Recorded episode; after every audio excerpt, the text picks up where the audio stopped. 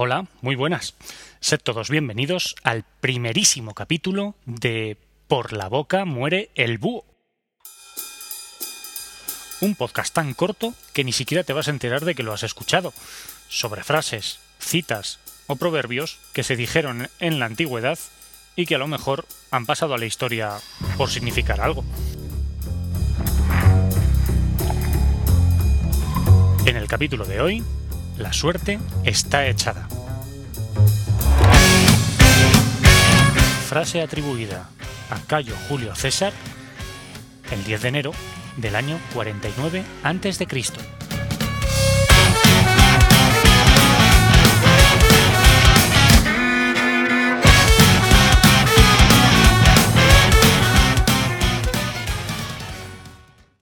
tú fueses un ciudadano de la antigua Roma, seguramente habrías jugado alguna vez a los dados.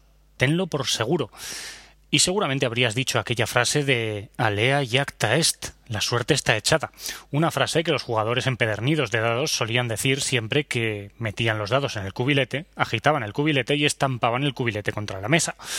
En ese momento ya no se podía hacer nada porque los dados ya estaban echados y lo único que tenías que hacer era levantar el cubilete a ver si la diosa fortuna te había sonreído esta vez. Si así era, pues el dinero para el bolsillo y así te lo podías seguir jugando. En cualquier caso, la, la suerte está echada es una frase que se le atribuye a Julio César porque mm, le apeteció jugar una partida de dados muy, muy peligrosa. Me explico. En el año 49 a.C., la Guerra de las Galias, que había sido eh, concedida a Julio César, que estaba ahí con sus ejércitos guerreando, pues ya estaba terminada. Eh, Julio César había vencido al gran jefe galo Vercingetorix, que se había postrado ante él, y ya no quedaba mucho que hacer allí, sino volver a Roma y rendir su cumplido triunfo el caso es que el senador romano se olía que Julio César tenía aspiraciones de poder bastante que, iban bastante más allá que la media que la mera conquista de las Galias y no le faltaba razón. Julio César, que tenía en Roma a su gran amigo y rival Pompeyo el Grande, decidió mandar a un subalterno, un tal Marco Antonio, a Roma para, digamos, eh, vetar todas las prerrogativas que el Senado lanzase contra él. Eh, así que le dijo a Marco Antonio, bueno, Marco Antonio, te voy a nombrar tribuno y así cada vez que el Senado diga algo contra mí, tú dices que no. ¿Vale? Tú lo vetas. Marco Antonio obedeció, se fue a Roma y cada vez que el Senado intentaba despojarle poder a César, Marco Antonio, como tribuno de la plebe, lo vetaba. Así que al final se cansaron un poquito de él y Marco Antonio salió por patas de Roma, tuvo que vestirse de esclavo para que no lo apaleasen vivo.